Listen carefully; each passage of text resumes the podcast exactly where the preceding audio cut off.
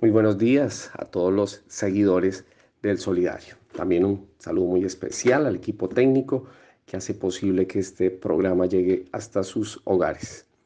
Hoy 16 de abril se conmemora el Día Mundial de la Voz, un día en que se recuerda y se valora la voz humana como un instrumento de comunicación y de trabajo.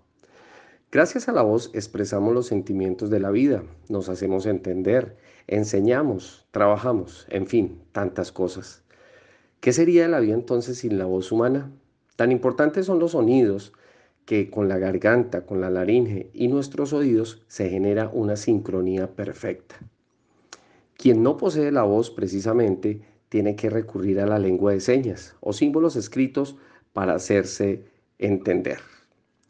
Para el caso de los maestros, los periodistas y los profesionales que atienden público, es muy importante y fundamental la voz para su trabajo. Ella va y viene en el tiempo, en la memoria y en la manera de expresar la comprensión del mundo.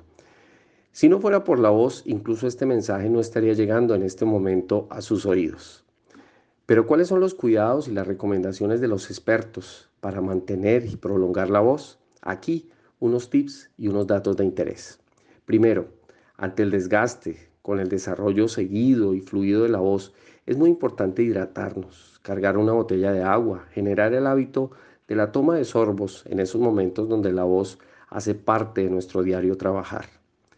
Segundo, carraspear y generar hábitos que resecan o dañan las cuerdas vocales agravan la fonía y quitan la claridad, también la fuerza de la voz. Tercero, evitar gritar y generar chillidos en ocasiones desgastan. Este tipo de prácticas no alivian, al contrario, son hábitos que se deben corregir. Cuarto, en algunos casos la voz eh, baja la intensidad y el volumen. Es en esos casos donde un amplificador es una buena alternativa. En la actualidad en el mercado hay aparatos económicos y muy cómodos para su adaptación. Quinto, la fonía constante, el cansancio y el bajón del volumen de la voz deben ser motivo de consulta con ese médico especialista. Sexto, los ejercicios de calentamiento de voz, la preparación previa al discurso o al diálogo deben ser rutinas que todos deberíamos tener. No hacerlo implica el esfuerzo en frío y ahí es precisamente donde aparece el desgaste. Hoy, en el Día Mundial de la Voz, hacemos un llamado al autocuidado.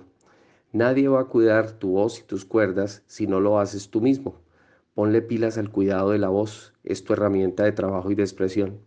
Este es un mensaje del Comité de Comunicaciones. Les habló para ustedes Salomón Rodríguez Piñeros. Feliz fin de semana.